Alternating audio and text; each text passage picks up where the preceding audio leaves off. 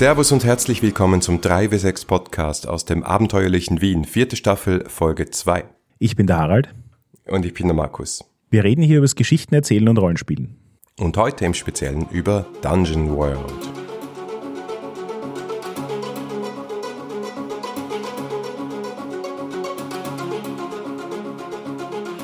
Ha, ich freue mich schon so. ja, bevor wir tief in die Dungeon World einsteigen, müssen wir hier noch jemandem danken. Zwei Personen im Speziellen. Richtig, ein vollkommenes Novum. Wir haben ja heute unseren Patreon gestartet und es ist kaum zu glauben, er läuft noch nicht mal zwei Stunden und schon haben wir die ersten Unterstützer. Ja, wenn ihr inzwischen Level 2 Unterstützer geworden seid, seid nicht enttäuscht, ihr kommt dann beim nächsten Mal dran, aber zwei waren besonders schnell und das ist äh, der Tom und der Thorsten. Vielen Dank, ihr beiden. Auch für alle anderen, äh, wer Level 2 Unterstützer wird, kriegt auch Zugang zu unserem Slack. Das heißt, ihr könnt uns dann auch persönlich ähm, bepflegeln, befragen oder sonstige Dinge tun.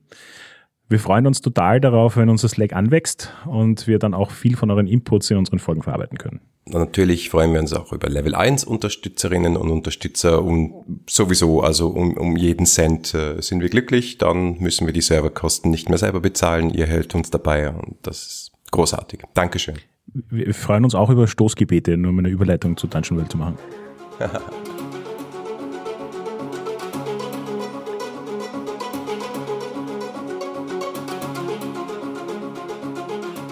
Im Vorfeld dieser Aufnahme ist etwas Unglaubliches geschehen. Wir haben gemeinsam gespielt.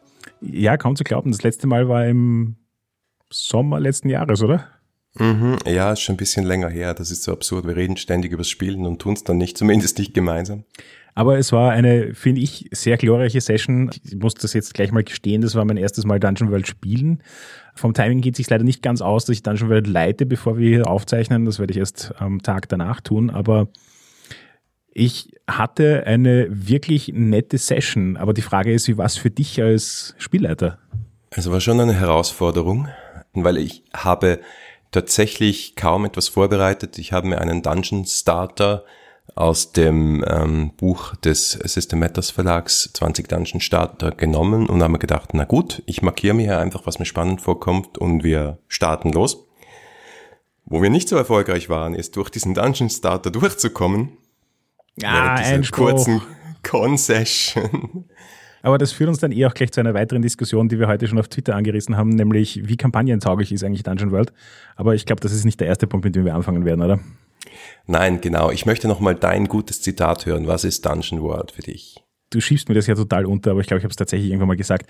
Dungeon World ist für mich total ein Spiel, das versucht, D&D zu evozieren. Auf ganz vielen Geschmacksebenen quasi. Also wie sich's anfühlt, wie sich's liest, teilweise auch wie sich's spielt und ist aber überhaupt kein D&D. So gar nicht. Es ist so ein rein rassiges Erzählspiel, das sich einfach nur als D&D verkleidet und damit für mich persönlich eine ganz, ganz spannende Mischung geschafft hat. Und das ist tatsächlich auch so ein bisschen mein Werdegang mit dem Spiel. Das erste, was ich gelesen habe, war die englische Version, die Originalausgabe.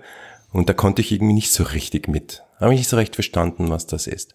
Dann habe ich später den frei im Netz erhältlichen Dungeon World Guide gelesen. Dann habe ich plötzlich kapiert, ah, ah, so ist es gemeint und hatte schon ein bisschen mehr Interesse.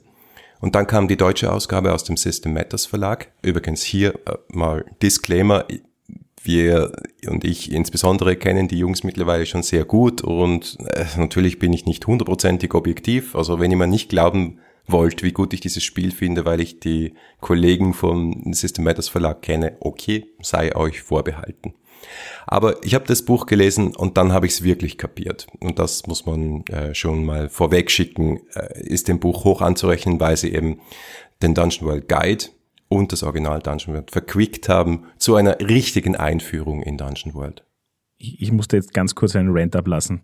Also ich sage es auch gleich, ich werde nicht bezahlt von System Matters. Ähm, das kommt einfach tief aus dem Herzen, was ich jetzt sagen werde. Aber ich möchte wirklich mal hier eine Lanze brechen. Ich habe in meinen 30 Jahren Rollenspiel noch nie ein übersetztes Rollenspiel erlebt, das um solche Welten besser ist als das Original. Und zwar wirklich in jeder Dimension. Sie haben es geschafft, ein Buch rauszubringen, das nicht nur ästhetisch für mich den Spirit von, von Dungeon World besser einfängt in seinem Look und seinem Feel. Es hat die bessere Artwork, es hat das smartere Layout, es äh, hält sich einfach gut, das Hardcover ist einfach echt nett gemacht.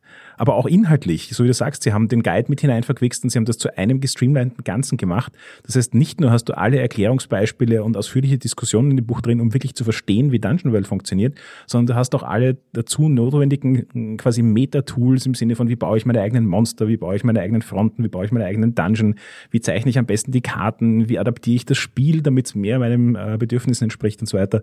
Es ist wirklich ein ultimativ kompaktes Buch, in dem absolut alles drin ist, was man braucht. Es ist super gut geschrieben, es ist super schön gemacht und auch bis hin zu solchen Detaillevels, wo sie sich überlegt haben, wie sie die Namen übersetzen. Das, heißt, das sind nicht einfach nur die Namenslisten aus dem englischen Original, sondern es sind Namen, die, wenn du auf Deutsch spielst, auch irgendwie hineinpassend klingen. Um, und das ist einfach, da, da steckt so dermaßen viel Detailliebe drin. Das war für mich wirklich so ein Fall von, wie würden Rollenspiele ausschauen, wenn genug Geld in dem Hobby drinstecken würde, dass man sich echt die Zeit und die Mühe nehmen kann, um das Zeug extrem hochqualitativ umzusetzen. Und das ist, es ist das erste Mal, dass ich ein Rollenspiel mit wirklicher Freude auf Deutsch lese und spiele. So, ja, das ist ein positiver Rant. Wenn sie jetzt noch wirklich viel Geld damit verdienen würden, dann wäre es schön. Aber es ist, glaube ich, einfach nur Liebe und Leidenschaft. Aber wie viel in eine Übersetzung slash Umsetzung eine neue Variante von einem Spiel reinfließen kann, da bin ich ganz bei dir. Da, da, das beweist dieses Spiel und dass es sich halt echt lohnt. Das Schöne ist für Sie, dass Sie jetzt mit diesem Buch hausieren gehen können und es tatsächlich schon passiert ist, dass Leute gesagt haben, okay, ihr kriegt mein Spiel, ihr kriegt meine Lizenz, weil wenn ihr das so macht wie hier, dann bitte gerne. Vollkommen verdient. Zurück zu Dungeon World und der D&D-Verwandtschaft. Also auch eine Diskussion, die oft geführt wird. Ist das jetzt eigentlich, du sagst, es ist ein reinrassiges Erzählspiel. Ich habe genauso viele Leute gehört, die schon gesagt haben, nein, nein, das ist voll das Oldschool-Spiel. Und irgendwo haben beide recht. Ja, genau ich gebe dir vollkommen recht, es haben beide recht. Ja. Ähm, was für mich der Riesenunterschied ist, es ist, es schafft dieses Oldschool Feeling rüberzubringen, nämlich sowohl vom, vom Spielflavor als auch von den Regeln her bis zu einem gewissen Grad. Und dabei aber unglaublich viel unnötigen Ballast wegzulassen. Das ist, also für mich so das Paradebeispiel sind die ganzen abstrakten Ressourceneinheiten wie Münzen und Gewicht und so weiter. Das heißt, du hast all die üblichen, äh, eigentlich relativ mühseligen Mechaniken, die du in Dungeon Crawlern drin hast, nämlich wie viel kann ich jetzt mit mir herumschleppen und was ist denn das wert und was mache ich, wenn ich zu viel habe und so weiter. Das ist alles da, aber es ist so dermaßen simpel und einfach gehalten, dass es das Spiel weder auffällt, noch mühselig ist, sich damit zu beschäftigen. Und ja. das zieht sich durch alles durch. Mein Lieblingsbeispiel sind Pfeile. Ich habe das ja immer gehasst. Ja. Oh Wie ja, viele Pfeile Munition. hast du eigentlich noch im Köcher? Was hast du gerade geschossen und so weiter? Und hier, das ist wirklich elegant gelöst. Du hast halt, du musst ein gewisses, dem gewissen Abstraktionslevel ertragen können, damit das funktioniert. Aber es ist so einfach. Ey, es ist überhaupt kein Simulationsspiel, gar nicht. Nein, nein, äh, vergiss es. Aber es ist, wenn du dich mal darauf eingelassen hast, dann eben so einfach. Du hast dann x Munition, kann du fünf Munition und das steht für eine ungenannte Anzahl von Pfeilen. Und da geht es dann einfach darum, wenn du eine 7 bis 9 würfelst, musst du dich entscheiden, hast du mehr Munition als üblich verbraucht, du musst eine Munition abstreichen oder ist was anderes nicht ganz so hundertprozentig gelaufen bei deinem, bei deiner Salve abgeben. So wie es halt sein muss bei einem PBTA-Spiel. Das legt einerseits wieder die Entscheidung in die Hand des Spielers oder der Spielerin, so eben wie es sein muss in einem PBTA-Spiel, und andererseits macht es so viel einfacher. Ja, um da noch ein anderes Beispiel zu bringen, ich bin ein Riesenfan von der Abenteurerausrüstung, weil wir haben das in einem vorherigen, in einer vorherigen Folge schon mal diskutiert, quasi, wo es dann Systeme gibt, wo es die Regel existiert, dass eine bestimmte Klasse ähm, mitten in einer Mission sagen kann, ha, das habe ich auch noch mit, würfelt und zieht's aus dem Hut. Und das ist zwar im Prinzip fein, um Situationen abzudecken, in denen du gerade was brauchst, dann das keine Sau gedacht hat. Aber am Ende des Tages ist es halt so eine halb magische Sache, und es eliminiert halt auch so ein bisschen das Ressourcenmanagement. Und da haben sie es bei Dungeon World geschafft, einfach alles auf einen Nenner zu bringen, weil Abenteurerausrüstung hat fünf Verwendungen. Und Verwendung ist, was auch immer in Abenteurerausrüstung drin ist. Du brauchst ein Seil, ist eine Verwendung. Du brauchst Bandagen, ist eine Verwendung. Du brauchst Kreide, um irgendwas Unsichtbares sichtbar zu machen, ist eine Verwendung. Und wenn du lange in einem Dungeon drin herumrennst, dann werden dir halt irgendwann dein Abenteuer-Equipment ausgehen und dann hast du es halt nicht mehr und dann musst du halt vielleicht wieder raus ohne dass das alles kompliziert wird. Also ja, und was bestimmt, da, ob deine Abenteuerausrüstung ausgeht oder nicht, es sind immer wieder die Spielzüge, die wir in der letzten Folge so genau schon vorgestellt haben, die auch hier sehr, sehr breit wirken. Und dann kann es halt sein, dass du bei Gefahr trotzen eine 7 bis 9 würfelst und dann kann der Spielleiter einen Spielleiterzug der heißt, verbrauche ihre Ressourcen einsetzen und dann verlierst du halt eine aber Abenteuerausrüstung. Das sagst du nicht so, sondern sagst zum Beispiel, dir fällt äh, dein Seil runter und ins Loch und du kannst es nicht mehr zurückholen, streiche eine Abenteuerausrüstung. Und damit ist es relevant und halt wieder dieses Player-Facing-Ding. Also das ist das, was mich beim Spieltesten, beim, beim Leiten was mir so richtig eingefahren ist, wie das funktioniert, dass du als Spielleiter eigentlich immer nur reagierst auf das, was die Spieler mhm. tun. Und ich finde auch, dass hier eine total elegante Dynamik dann zum Tragen kommt, nämlich die Spieler haben durch die Reaktion des Spielleiters immer das Gefühl, dass ihre Handlungen Konsequenzen haben.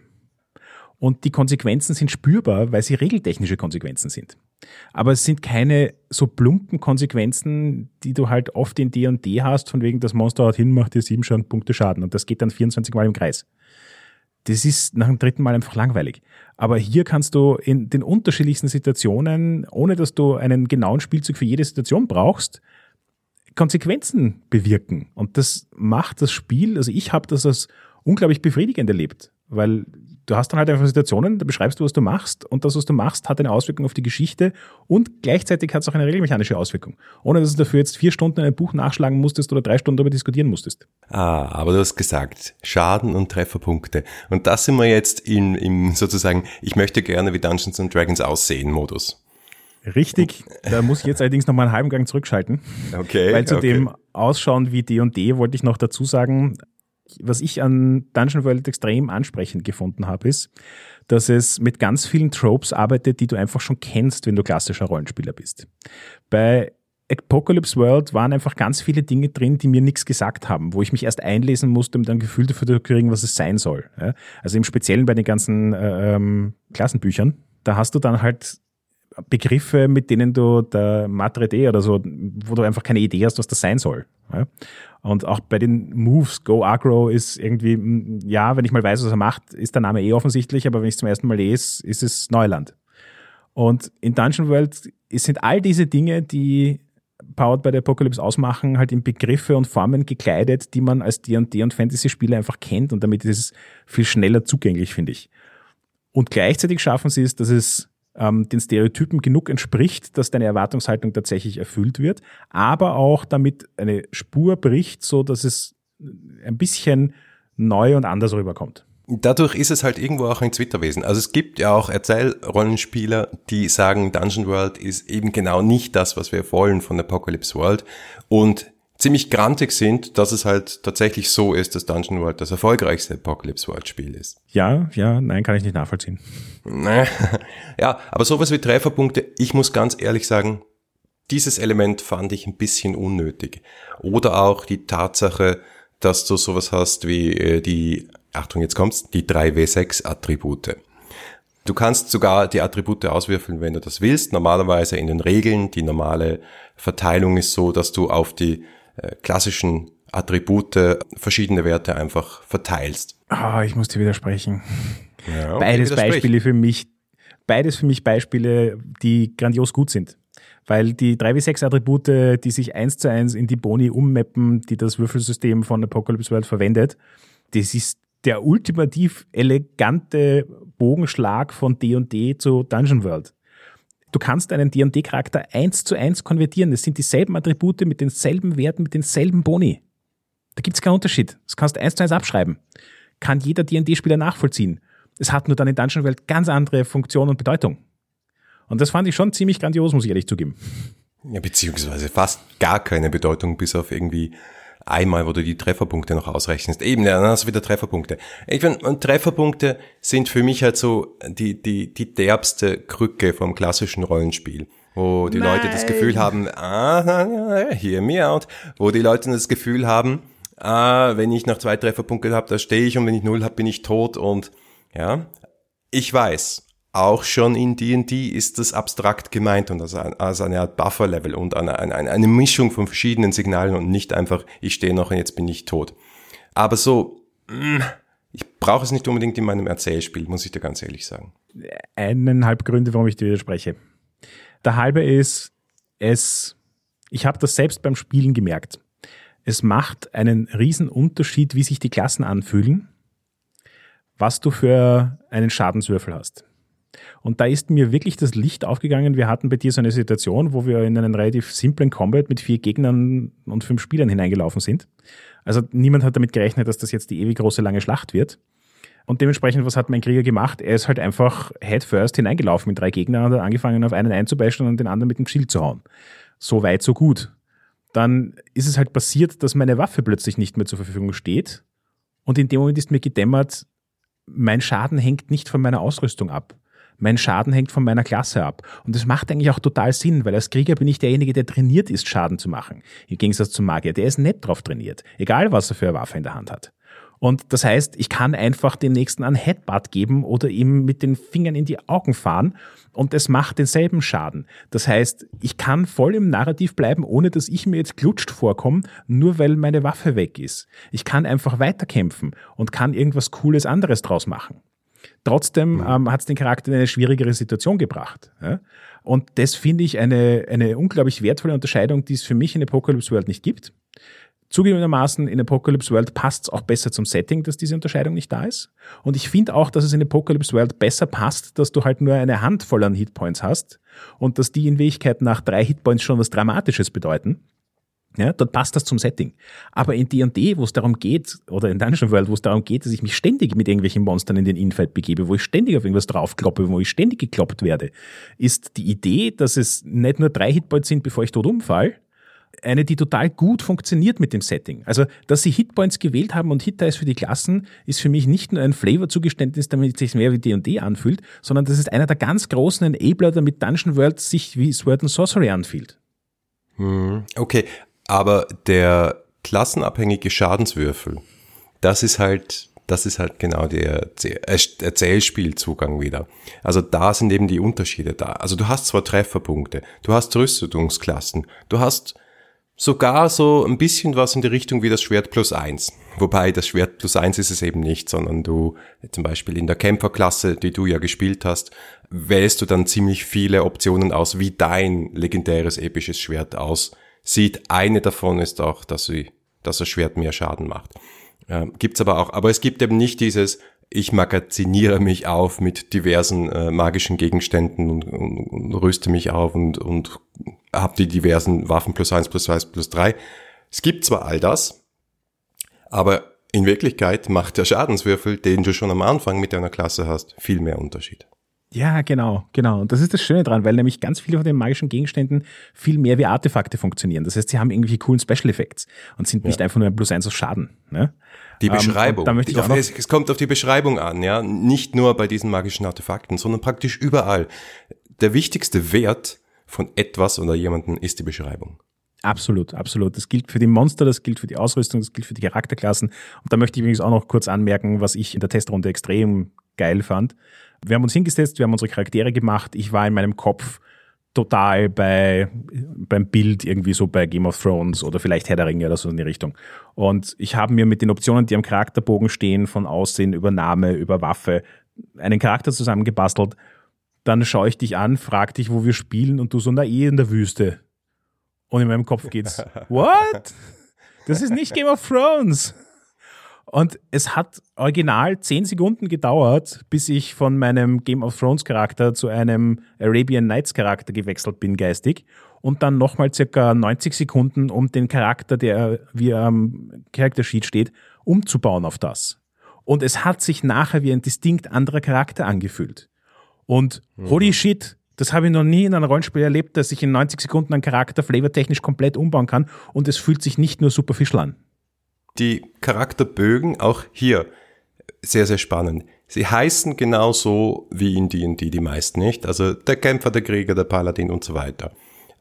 Aber wie der Charakter entsteht in diesem Fragebogenartigen, wähl was aus, entscheide dich hier, erfinde da etwas dazu, wie du da hindurchgeführt wirst, indem du einfach nur die Angaben auf deinem Bogen liest und dich für Dinge entscheidest, ist super stark. Und dann am Schluss kommen noch die Bande dazu, die das alles perfekt machen. Wir haben sehr viel Zeit darauf verwendet, aber man hat schon in diesem kleinen Playtest gespürt, dass das, die Zeit, die du da investierst, sich hundertfach rechnen wird. Äh, nette Anekdote. Ähm, allen Leuten, von denen ich bis jetzt von dieser Testrunde erzählt habe, haben ähm, feucht glänzende Augen bekommen, als sie gehört haben, dass sämtliche Regeln, die du Spieler am Anfang brauchst, auf einer Seite A4 draufstehen.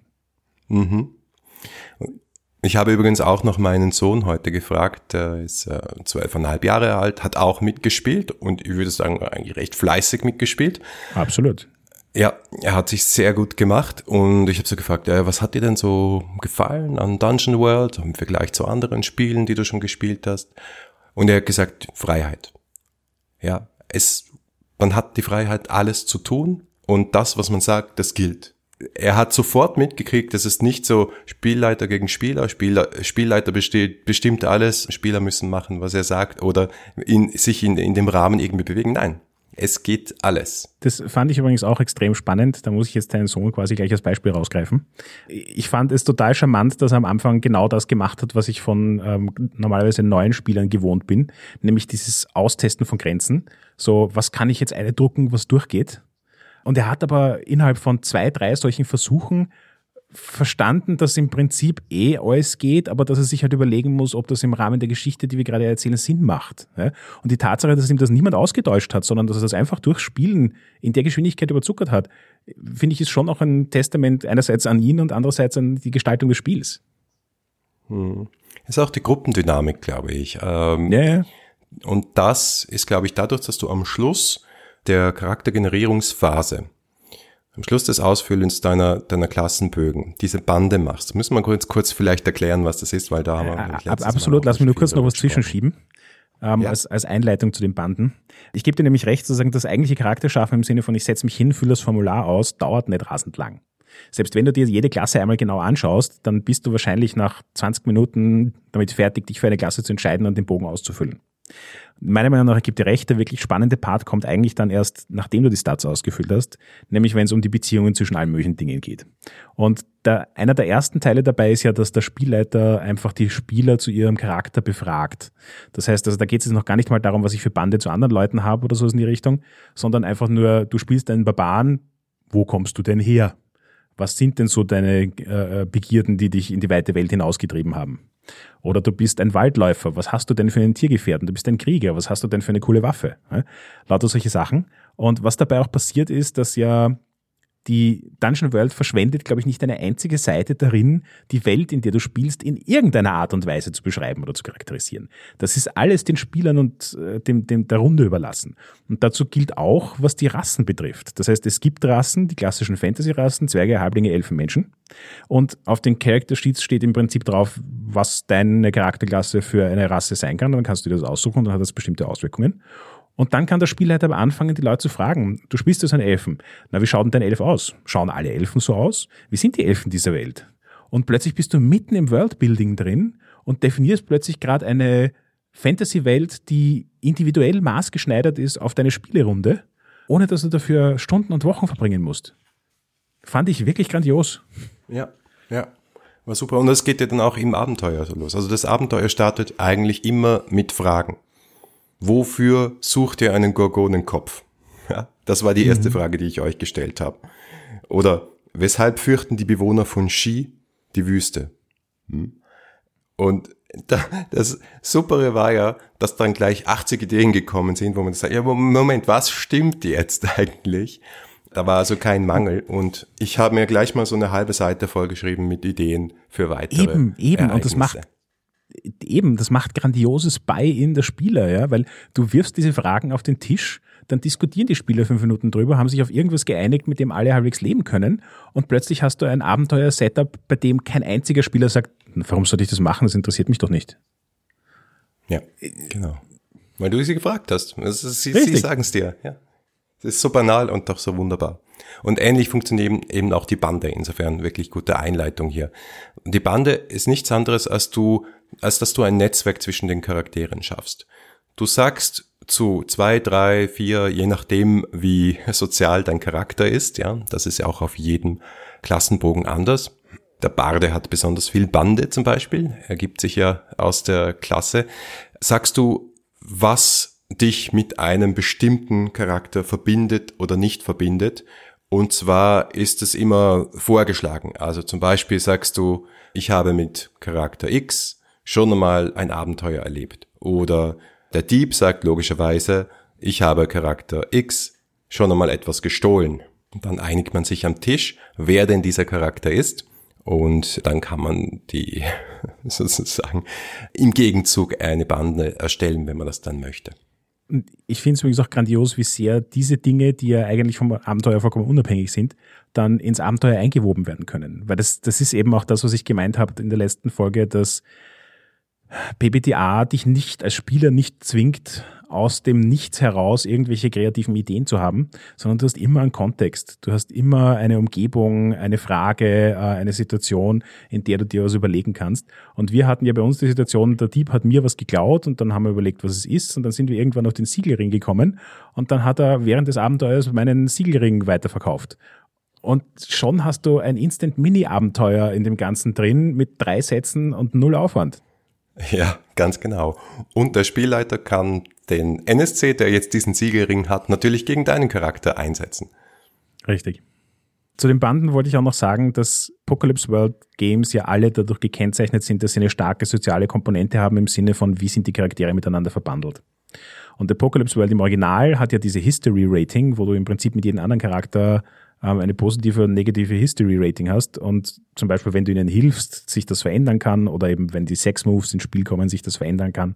Und das fand ich im Prinzip eine total interessante Idee und ich glaube auch, dass es für ein apokalyptisches Setting gut passt, dass das sowas Schwankendes ist, aber für mich haben sie mit Dungeon World und den Banden die Idee echt auf den Punkt gebracht. Weil das sind so greifbare, konkrete Dinge, die Geschichte machen, die in die Geschichte einfließen können, die ähm, total viel Flavor für den Charakter ausmachen, die Gruppe total zusammenspannen.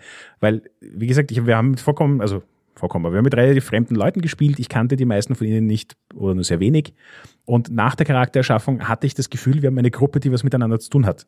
Wir hatten auch eine Vorgeschichte. Auch wenn keiner weiß, was diese Vorgeschichte war, haben alle das Gefühl gehabt, dass die Leute nicht zum ersten Mal ein Abenteuer gemeinsam erleben. Mhm. Und das in Wirklichkeit mit fünf Spielern, drei Fragen, also 15 Fragen, also sagen wir vier Minuten. Es war wesentlich, es hat zwar schon gedauert und auch ein bisschen Hirnschmalz gebraucht, aber es war wesentlich einfacher als zum Beispiel bei Fate das Phasentrio aus meiner Sicht, weil das viel, viel offener ja, ist und deswegen anspruchsvoller. Und hier ergeben sich diese Fragen irgendwie ganz logisch aus der Klasse. Natürlich hat der Dieb jemand anderem aus der Gruppe etwas gestohlen. Selbstverständlich. Natürlich hat der Kämpfer schon mal jemand anderen aus der Scheiße geholt in irgendeinem Kampf. Natürlich. Genau, natürlich hat der Magier eine Vision darüber, dass irgendjemand anderer irgendwas tut. Naja, ja. absolut. Das ist, das funktioniert alles wirklich gut und es sind eben auch da wieder, es sind, es ist eine kleine Anzahl an Dingen. Du hast nicht 25 Fragen dort stehen. Du hast zwischen drei und fünf Fragen dort stehen. Wenn du ein sozialer Charakter bist, fünf. Wenn du ein nicht sozialer Charakter bist, drei. Und auch das alles funktioniert. Und auch die Tatsache, dass Bande an sich ja auch eine regelmechanische Wirkung haben. Also wenn du jemandem hilfst, bestimmen deine Bande, ähm, wie viel Bonus oder Malus du ihm geben kannst. Und wenn du eine Bande auflösen kannst, sind das zusätzliche XP. Und so ein einzelner XP kann schon einen ziemlichen Unterschied machen. Und das ist übrigens das, was wir falsch gemacht haben oder vergessen haben. Erfahrungspunkte. Es ist wir richtig, haben, also was wir also konkret ihr, vergessen äh, haben. Wir nicht wir, ja. Äh, nicht wir haben schlecht gewürfelt, sondern ihr habt schlecht gewürfelt. Ja, also was wir konkret vergessen haben, ist, wenn wir beschissen gewürfelt haben, also 6 minus, dann würden wir dafür einen Erfahrungspunkt kriegen und wir haben, glaube ich, die ersten zwei Stunden vergessen, unseren Erfahrungspunkt gut zu schreiben. Das ist eh auch so ein Punkt, auf den ich noch eingehen will, der auch dann ein bisschen in dieses Thema Kampagnenlänge in Dungeon World eingeht. Es ist, ich würde jetzt mal sagen, gefühlt habe ich an dem Abend wahrscheinlich sechs oder sieben Würfe versammelt. Vielleicht waren es nur vier oder fünf. Das wären schon mal vier oder fünf XP. Dann gehst du ja am Ende eines Spielabends ähm, die wichtigen Eckpfeiler durch, hast du etwas Neues über die Welt gelernt, hast du ein Monster besiegt, hast du einen Schatz eingesammelt. Die hätten wir auch definitiv alle mit Ja beantworten können. Es wären also dann schon mal acht XP gewesen. Ich hätte mich nach meinem Alignment verhalten, wären neun gewesen. Ich hätte eine Bande auflösen können. Da hätten wir die Geschichte mit dem Dieb und dem Siegelring gehabt. Wären wir auf 10 XP gewesen. Das heißt, es war jetzt nicht sonderlich kompliziert oder ein riesiger Outlier an einem Abend 10 XP zusammenzukriegen. Und von Stufe 1 auf Stufe 2 aufzusteigen, brauche ich 8. Ja. Und der Charakter kann insgesamt eigentlich nicht mehr als 10 Stufen machen, wobei, ich sage das jetzt mal so. Das heißt, gefühlt, je, nach, je nachdem, wie viel Würfelglück du hast und wie tatsächlich das Abenteuer gestaltet ist, dauert 10 bis 15 Abende, bis du durch die Lebensspanne eines Charakters eines Einzelnen durch bist. Mhm. So, und jetzt kommt's aber. Ähm, was passiert, wenn du auf Level 10 kommst? Dann hast du mehrere Möglichkeiten. Die eine ist, du kannst deinen Charakter in den Ruhestand schicken. Die andere ist, du kannst dir quasi einen Zweitcharakter bauen und den mitlaufen lassen und dein erster Charakter levelt halt einfach nicht mehr. Und die dritte ist, du kannst auf eine neue Klasse wechseln und fangst dort wieder von vorne an. Wie ich das das erste Mal gelesen habe, habe ich gedacht, ja, aber ist irgendwie ein bisschen öd. Und dann ist mir beim darüber nachdenken, wie das mit den Kampagnen so ist, gedämmert. Naja, Moment. 10 bis 15 Abende, was ist das? Das ist nach dem, was wir gespielt haben, gefühlt gerade einmal ein Abenteuer. Also ein Abenteuer, das aus, aus mehr als einer Szene besteht. Ja, ich, die, eine Mini-Kampagne. Ja, in der Theorie sollte man ja das Abenteuer, das du angerissen hast, mit uns an einem Abend unterkriegen. Halte ich für vollkommen illusorisch. Also keine Ahnung, was die für Spielergruppen kennen, aber alle Leute, die ich kenne, würden dafür wahrscheinlich drei bis vier Abende brauchen. Hm, darauf habe ich noch eine Antwort, aber red weiter. Und selbst wenn man das in einem Abend durchbringt, ähm, es gibt ja auch das deutsche Abenteuer Die Aschenkönigin, da sind zehn quasi ein Abendabenteuer drin, die ein gesamtes Abenteuer ergeben. Ja? Das heißt, dieses Heftel, das aus 20 Seiten besteht und alles drin hat, was es braucht, damit du quasi eine Mini-Kampagne spielen kannst, die einen Charakter durch seine komplette Lebensspanne durchführt, ist das, was dich 10 bis 15 Abende beschäftigt hält. Na gut, wenn ich also dann danach die Charakterklasse wechsle und sage, okay, ähm, das hat sich aus dem Spiel, ich spiele, ich lege das Spiel darauf an, dass mein Charakter danach sozusagen in eine andere Richtung geht, dann kann ich das auch problemlos ein, zwei Mal machen, ohne dass es wirklich öde wird und kann tatsächlich einen Charakter durch drei Abenteuer durchspielen. Damit kommt wahrscheinlich genug Spielzeit raus, um je nach Frequenz ein bis zwei Jahre Realspielzeit abzudecken. Und ich habe am Ende des Tages einen Charakter durch quasi drei Blockbuster-Filme durchgejagt und das war's. Und du bist Magier, Dieb, Kämpfer, Paladin. Genau. ja. Also finde ich eigentlich ziemlich elegant. Ja, kann auf jeden Fall funktionieren. Und ich glaube, das Spiel ist einfach auch ehrlich und sagt, das ist eher auf Minikampagnen ausgelegt. Aber ich glaube nicht, dass es auf One-Shots ausgelegt ist, weil abgesehen von unserer Erfahrung jetzt, und ich weiß schon, welchen Fehler ich gemacht habe, ja, weil das Buch sagt ja auch, du solltest quasi am Eingang des Dungeons oder äh, beim, ersten Kampf möglichst schon einsteigen an diesem Abend. Und ich habe mir gedacht, naja, ich hätte gerne noch dieses eine Gespräch mit diesem NSC, der euch äh, eine Information gibt oder vielleicht auch eine üble Vorahnung, um die Stimmung einzuführen. Naja, mehr habe ich nicht braucht, das war der ganze Nachmittag. Aber egal, hat ja Spaß gemacht, also vollkommen okay für mich. Vollkommen, also da, da möchte ich dir jetzt aus Spielerperspektive auch wieder ein bisschen widersprechen. Ähm, ich habe das einfach gemerkt, wenn ich Leuten von diesem Abend erzählt habe. Ich habe mich wirklich gut unterhalten, vier Stunden lang. Mir ist weder langweilig geworden, noch hatte ich das Gefühl, nicht ins Spiel involviert zu sein. Und ganz ehrlich, ich habe schon wirklich lang nicht mehr so eine Vier-Stunden-Session gespielt, in der ich dermaßen weniger auf mein Handy geschaut habe. Ähm, also es, es hat einfach funktioniert, einen reinzuziehen, es hat funktioniert, einen beschäftigt zu halten. Und bei dem beschäftigt halten möchte ich auch noch im Speziellen erwähnen, dass sich das total gut von alleine ergeben hat, dass verschiedene Charaktere verschiedene Dinge gemacht haben, nicht immer alle dabei waren und trotzdem nicht allen langweilig war. Und das Spiel, das an diesen vier Stunden passiert ist, ist einzig und allein durch unsere Spielergruppe getrieben entstanden. Da hast du außer dem initialen Setup, das du uns in diese Stadt hineingejagt hast und ein, zwei Gespräche mit irgendwelchen Leuten führen hast lassen, der Rest ist von uns gekommen. Ja? Und es hat Spaß gemacht. Yay, warum nicht? Ja? Ich gebe dir schon recht, es, es kann durchaus ein valider Stil sein, zu sagen, nein, ich, ich möchte mehr das Dungeon-Hacking in den Vordergrund stellen, deswegen stelle ich sie gleich am Anfang vor den Eingang des Dungeons. Ja? Aber ganz ehrlich, ich habe lange darüber nachgedacht, wie ich mein Abenteuer starten möchte und ich glaube nicht, dass ich es direkt vom Dungeon starten werde, weil ich es eigentlich total nett finde, wenn die Leute sich in die Welt einspielen können. Ja, und das muss ich schon sagen. Ich habe vorher geschrieben auf Twitter, ich fordere mich, ich fordere mich, ich möchte wirklich nichts vorbereiten. Ich lese mir wirklich nur diese beiden Seiten durch und äh, natürlich das Regelwerk durch und versuche fit zu sein in den Regeln. Und den Rest lasse ich auf mich zukommen, denn es heißt ja in der Agenda Spiele, um herauszufinden, was passiert. Und genau das habe ich gemacht. Und es hat mich wirklich geflasht, ich, ich habe ich es vorher schon erwähnt, aber ich muss es nochmal sagen. Es hat mich wirklich geflasht, was es wirklich heißt, Player-Facing zu spielen was es wirklich heißt, immer den Spielerinnen und Spielern das Primat zu lassen und sogar im Kampf. Okay. Und da sehe ich den allergrößten Unterschied zu D&D. Es gibt keine Initiative und das macht einen riesigen Unterschied. Und es ist mehr als das. Das steht nicht so explizit im Buch. Und das ist mir beim, beim Spielen erst eingeschossen. Eigentlich sind auch die Gegner nie dran. Eigentlich sind auch die NSCs mhm. nie dran. Die Monster sind nie dran. Nein. die reagieren dann, wenn, wenn eure Spielzüge als Spielerinnen und Spieler sieben bis neun würfeln, sechs minus würfeln, dann tun die was. Ansonsten, ja, also es ist wirklich nur ein, ein Reagieren. Es klingt jetzt irgendwie blöd, man reagiert immer nur, aber es ist eben gut, man reagiert immer nur. Es geht alles von euch aus und wenn ihr was auf die Mütze kriegt, dann habt ihr es euch selbst zuzuschreiben. Und es ist eben ja. nicht Spielleiterwillkür. Im Gegenteil. Ja, ähm, das fand ich auch so extrem grandios an dem Kampf, weil es war ein kurzer, knackiger Kampf, aber er hat sich viel lebendiger angefühlt als jeder D&D-Comic, den ich jemals erlebt habe zugegebenermaßen, ich habe viel schlechte D&D-Comics erlebt und da war wenige wirklich gute, aber der Riesenunterschied war genauso wie du sagst, ja, das ist so, ähm, die Monster kriegen eigentlich nur dann quasi ihr Limelight und machen dir das Leben schwer, wenn du ihnen einen Grund geliefert hast als Spieler. Wenn ein Wurf blöd gelaufen ist, ja, wenn du dich selbst in eine äußerst blöde Situation begeben hast. Ja, und das funktioniert extrem gut, weil du nie das Gefühl hast, na super, jetzt hat der SL schon wieder 320er gewürfelt und schon wieder Maximum Schaden, jetzt gebe ich Depper tot um, nur weil der Würfel Glück gehabt hat. Ja.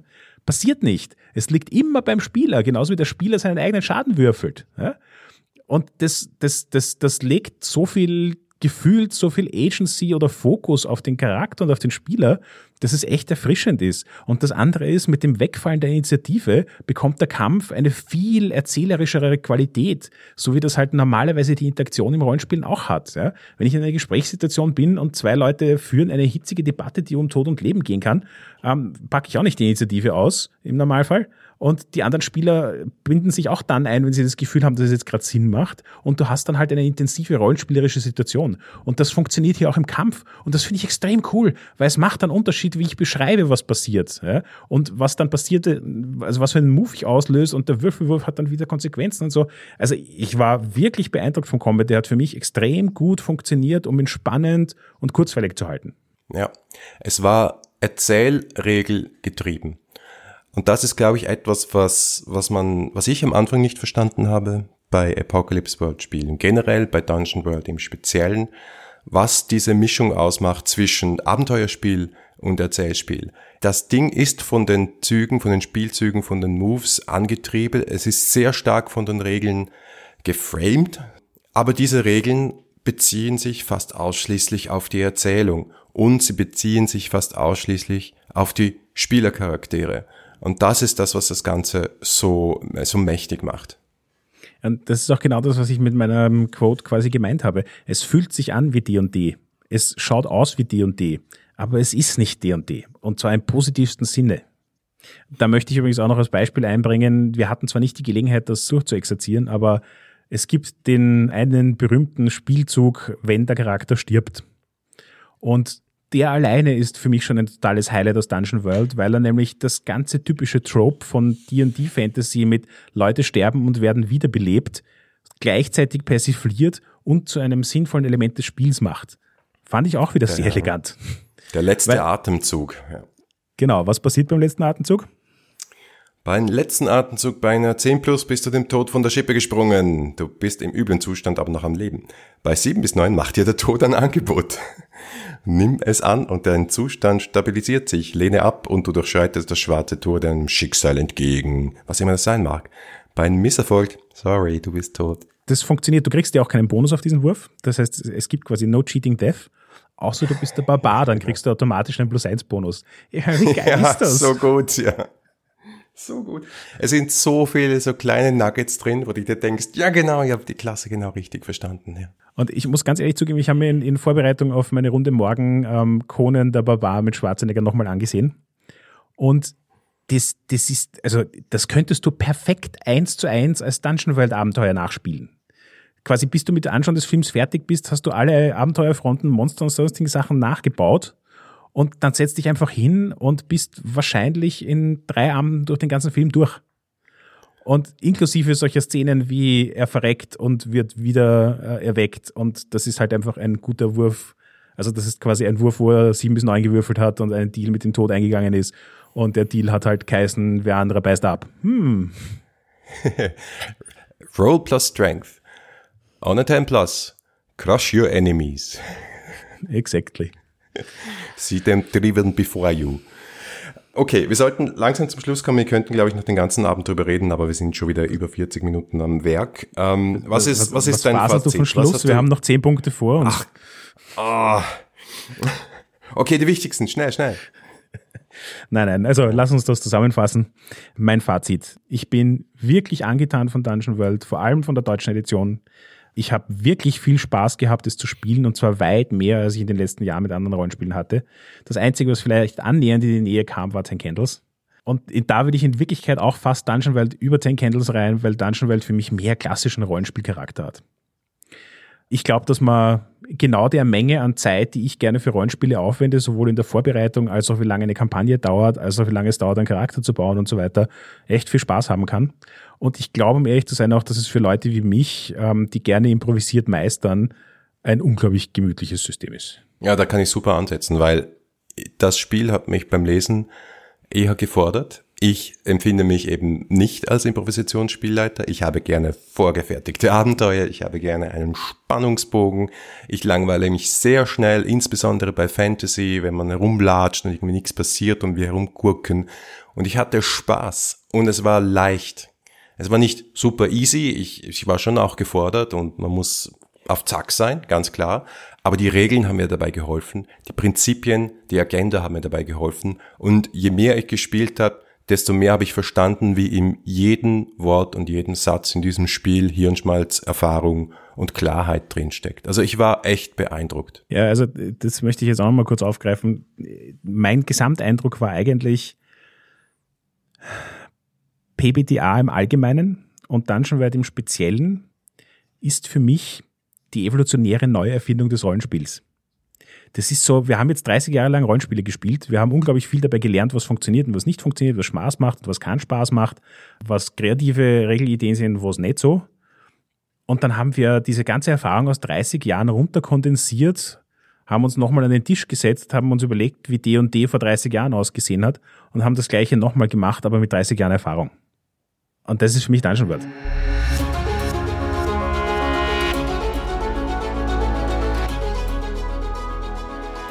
Danke fürs Zuhören. Das war die zweite Folge der vierten Staffel 3W6. Feedback lesen wir gerne auf iTunes, Facebook, Twitter oder im Web unter 3w6-podcast.com. Wenn euch diese Folge gefallen hat, dann gebt uns doch eine wunderbare Bewertung auf iTunes. Oder ihr unterstützt uns mit einem kleinen Betrag auf Patreon. Danke fürs Zuhören und bis zum nächsten Mal.